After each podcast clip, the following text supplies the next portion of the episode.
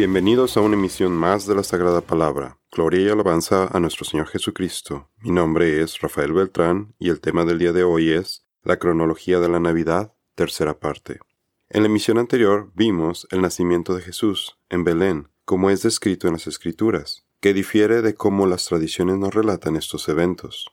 Ahora continuemos con la historia de los Reyes Magos, que es muy diferente a las tradiciones heredadas de la Edad Media que tenemos actualmente.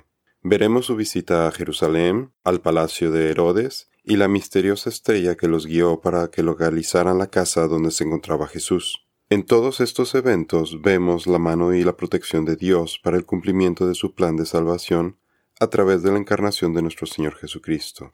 La tradición de los Reyes Magos.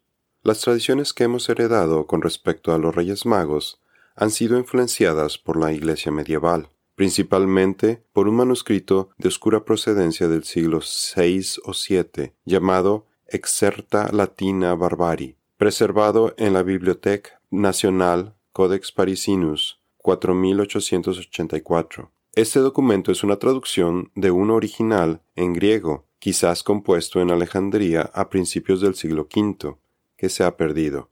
De este manuscrito proviene la idea de que eran tres magos y que sus nombres fueron Melchor, Melichior, Gaspar, Gataspa y Baltasar, Vitisarea. Después la tradición les dio atributos de que estos hombres fueron representantes de Asia, África y Europa, y que representaban a los tres hijos de Noé, Sem, Cam y Japet.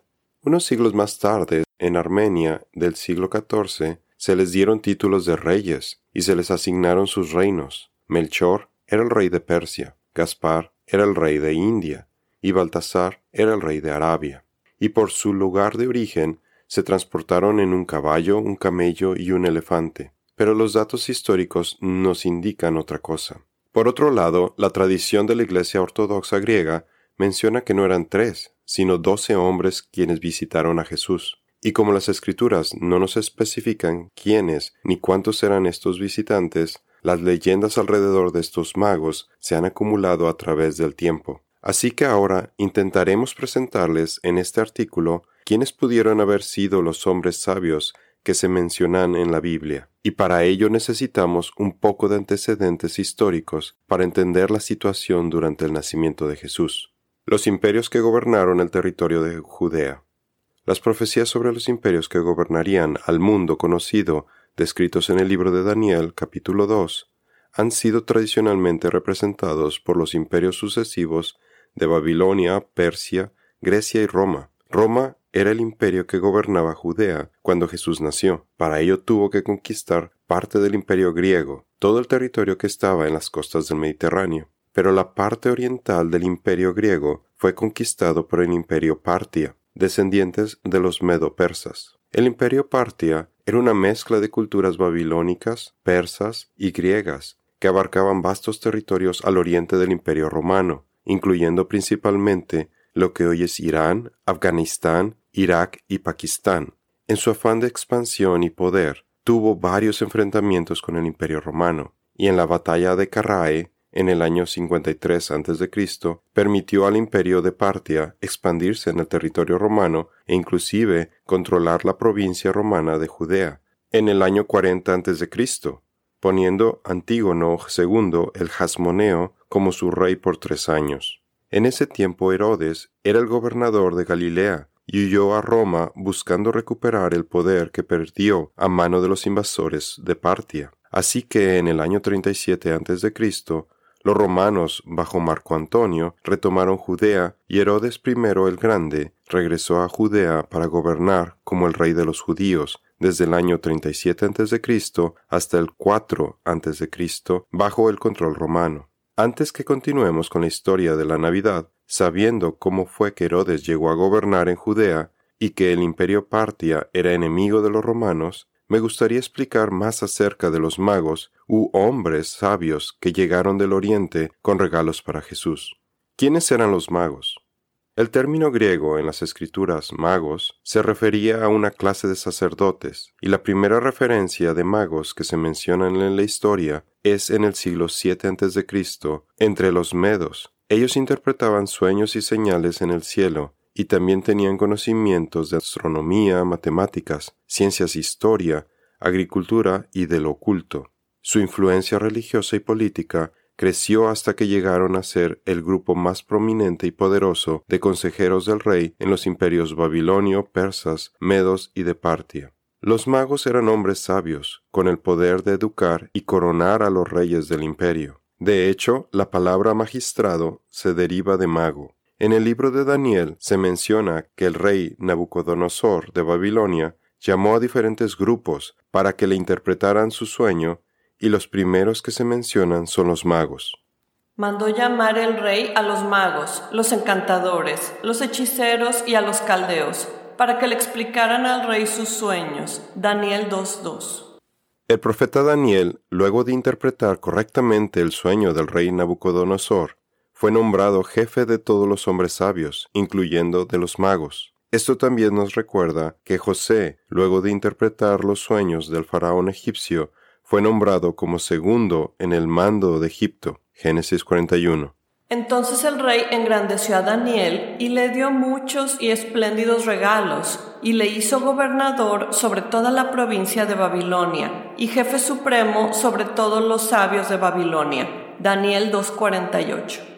Daniel ocupó durante muchos años importantes cargos gubernamentales, tanto durante el tiempo de Nabucodonosor como de Ciro y Darío. Es posible que durante este tiempo Daniel haya capacitado a los magos a quienes tenía a su cargo, mostrándoles los caminos del Señor y las profecías con respecto a la llegada del Salvador que le fueron reveladas por el ángel Gabriel en Daniel 9 del 24 al 26 y que estas enseñanzas se hubieran preservado para futuras generaciones de magos persas. Existe la posibilidad de que Daniel, al no tener herederos por haber quedado eunuco después de su captura por los babilonios, haya dejado instrucciones precisas de que su herencia, que incluía todas sus riquezas, fuera entregada posteriormente al Mesías de Israel, cuando la profecía se cumpliera. Esto podría explicar el por qué los magos que viajaron a Jerusalén supieran acerca de la estrella y de la llegada del Mesías.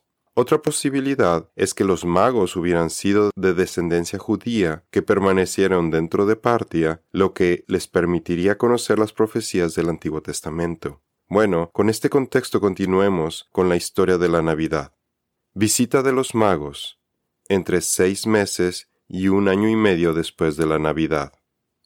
Las escrituras nos indican que este grupo de magos llegaron a Jerusalén en Judea, hoy Israel, y que vinieron del oriente. La única conclusión es que ellos venían del imperio Partia. El largo viaje de unos 2.300 kilómetros les debió haber tomado unos dos meses para llegar a Jerusalén. Como vimos, los magos eran hombres poderosos que ocupaban puestos gubernamentales con suficientes recursos económicos, llevaban valiosos regalos para el rey de los judíos y estaban viajando a territorio enemigo del imperio rival de Roma. Sería normal que este grupo elite hubiera llevado un ejército de hombres armados y arqueros, escoltándolos de los peligros del largo camino y al incursionar en un territorio enemigo.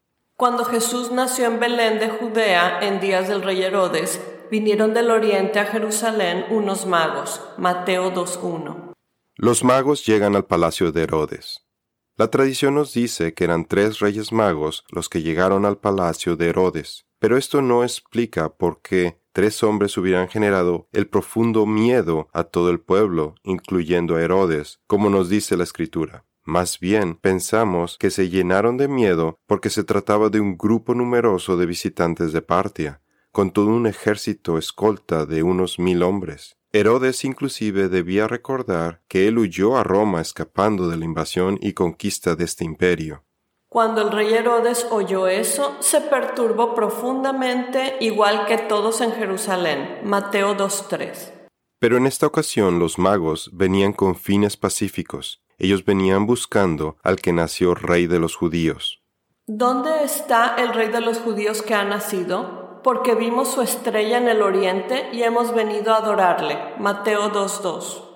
Observe que esto pudo haber intimidado y molestado a Herodes por varias razones. Primero, Herodes no había nacido siendo rey, él no había heredado el trono, Herodes no era el heredero legítimo al trono de David, él fue puesto ahí por los romanos. según el historiador Josefo en su libro Antigüedades y las Guerras. Segundo, Herodes era un idumeo. Los judíos veían con mucho prejuicio y sospecha a los idumeos, a quienes llamaban medios judíos. Herodes, para legitimizar su reinado en Judea, se casó con Marianma, segunda Jasmonea, quien era una princesa descendiente de los macabeos. Tercero, Herodes, a sus casi setenta años, era un hombre despiadado que quería mantener el poder hasta llegar al final de su vida, y debido a sus muchos enemigos, siempre sospechaba que alguien quería derrocarlo. Vivía en un estado de paranoia constante. Cuarto, los magos, con su pregunta, no estaban reconociendo a Herodes como el rey de los judíos. Y quinto, si estos magos eran judíos de Partia, podrían querer apoyar la llegada de un rey judío que podría debilitar al imperio romano. Los territorios que controlaba Herodes estaban lejos de Roma y podrían ser presa fácil de otra nación poderosa como Partia que quisiera conquistarlos.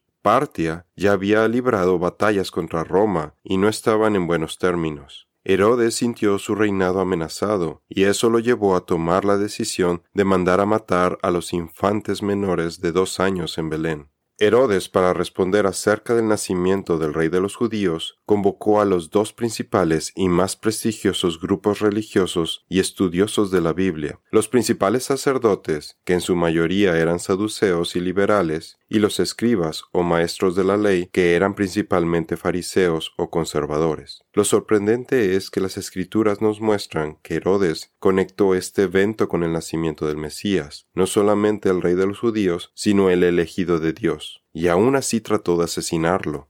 Mandó llamar a los principales sacerdotes y maestros de la ley religiosa y les preguntó, ¿Dónde se supone que nacerá el Mesías? En Belén de Judea, le dijeron porque eso es lo que escribió el profeta, Mateo 2 del 4 al 5. La respuesta de los principales sacerdotes y escribas fue la profecía de Miqueas, escrita unos 700 años antes, hablando del Mesías que ha existido desde la eternidad, y ni así se dieron cuenta que el Mesías era más que un simple hombre, es el Hijo de Dios. Pero lo increíble es que, aunque ellos sabían acerca de las profecías del Mesías, no se ve que ninguno de estos estudiosos mostrara el mínimo interés en este importantísimo evento que habían estado esperando por siglos. Es como si no les creyeran a los magos, ni a las profecías en las escrituras, porque no se ve que nadie fuera a investigar si los magos andaban buscando al Mesías para adorarlo, y ellos hacer lo mismo. Pero tú, Belén Efrata, aunque eres pequeña entre las familias de Judá, de ti me saldrá el que ha de ser gobernante en Israel. Y sus orígenes son desde tiempos antiguos, desde los días de la eternidad. Miqueas 5:2.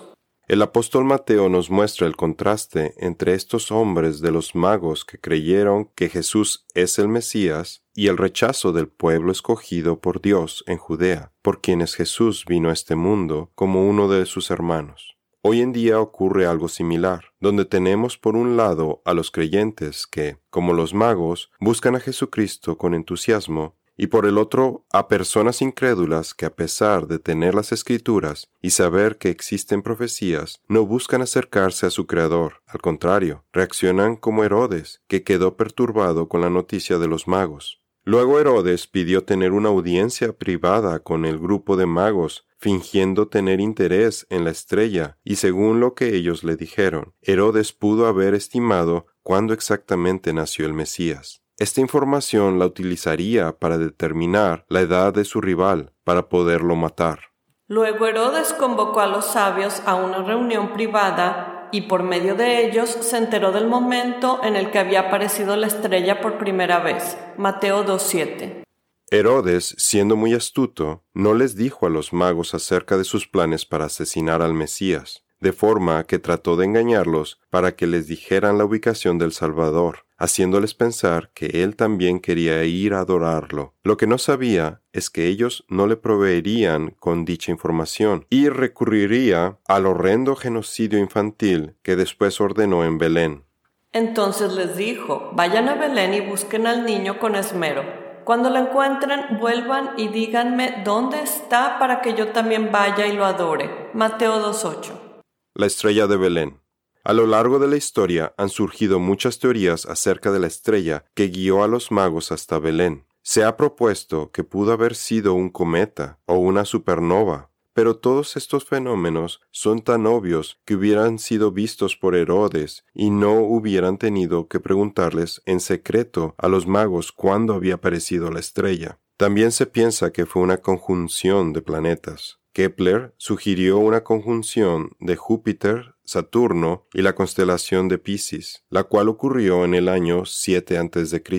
Pero si leemos las escrituras cuidadosamente, vemos que la estrella apareció dos veces. Primero, cuando estaban en Partia y los guió hacia el noroeste. Luego la dejaron de ver antes de llegar a Jerusalén, ya que tuvieron que detenerse con Herodes para preguntarle hacia dónde debían continuar su camino. Y la segunda vez, dos meses después de cuando salieron originalmente, la volvieron a ver fuera del palacio de Herodes, guiándolos hacia el sur. No existen conjunciones de planetas que duren todo este tiempo y que cambien de dirección. Y la pista final es que la segunda vez que apareció la estrella se posicionó sobre una casa. La estrella fue un fenómeno sobrenatural, fue un milagro. ¿Acaso el Dios que creó los cielos no pudo haber creado una estrella especial para señalar su llegada al mundo?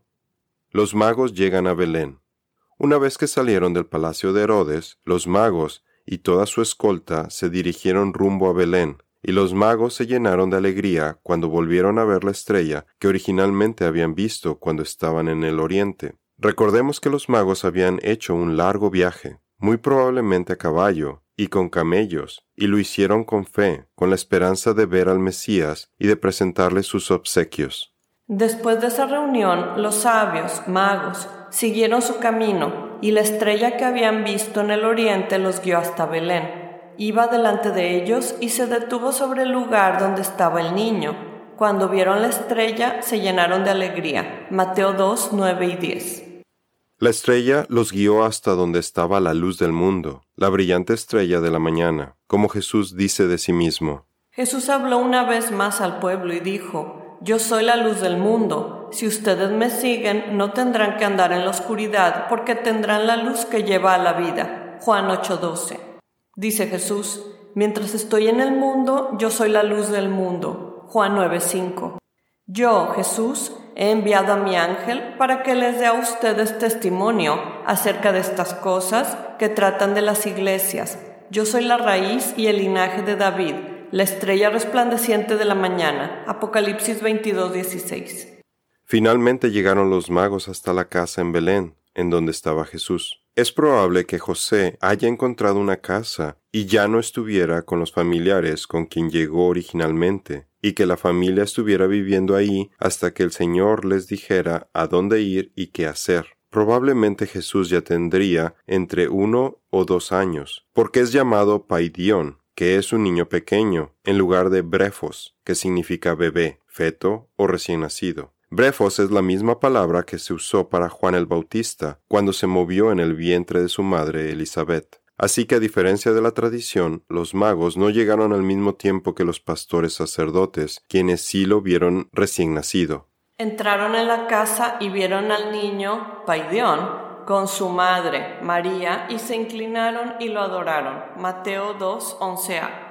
Observe que las escrituras aquí nos indican que los magos se inclinaron y adoraron a Jesús, singular, no a María, no es un plural. A pesar de que tuvieron esa posibilidad, no adoraron a María, eran hombres sabios. Luego de adorarlo, le presentaron sus regalos que traían, que probablemente eran más de los tres que se mencionan por su significado profético en la vida de Jesús. El primer regalo mencionado fue el oro, que es un regalo que representa su dualidad como realeza y divinidad. Es un símbolo de que Él es el Rey, nacido Rey de los judíos y Rey de reyes, así como el Hijo de Dios. Pero el Salvador del mundo solo recibirá en su reino a aquellos que lo acepten como su soberano y Señor.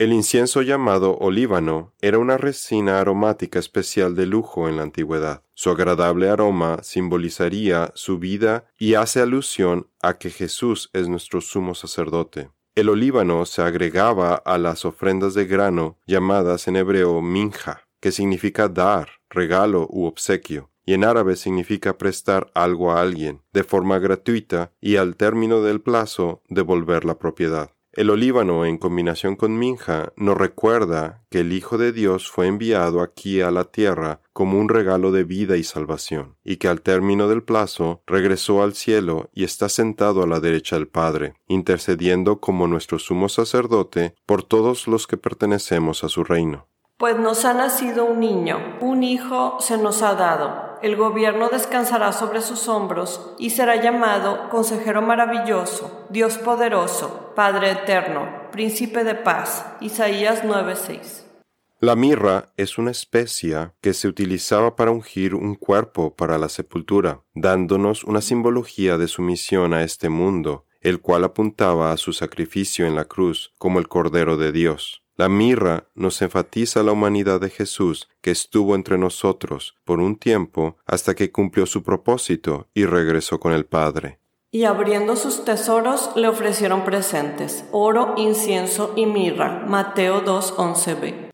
Ahora comparemos con Isaías 66, una profecía acerca de la segunda venida de Jesucristo. Te llenarás con caravanas de camellos, con dromedarios de Madián y de Efa Vendrán todos los de Sabá cargando oro e incienso y proclamando las alabanzas del Señor. Isaías 66. Observe que aquí solo se mencionan camellos que cargan oro e incienso, no mirra, porque la representación de la mirra, la muerte de Jesús, ya tuvo su cumplimiento en su primer venida. Es posible que estos regalos hayan servido para financiar el viaje de la familia a Egipto su estancia allá y posteriormente su regreso a Nazaret. Los magos fueron advertidos por el Señor para que no regresaran con Herodes y se fueran por otro camino, lo que indica la comunicación directa que Dios tenía con los magos y la obediencia que le tuvieron. Cuando llegó el momento de irse, volvieron a su tierra por otro camino, ya que Dios les advirtió en un sueño que no regresaran a Herodes. Mateo 2.12.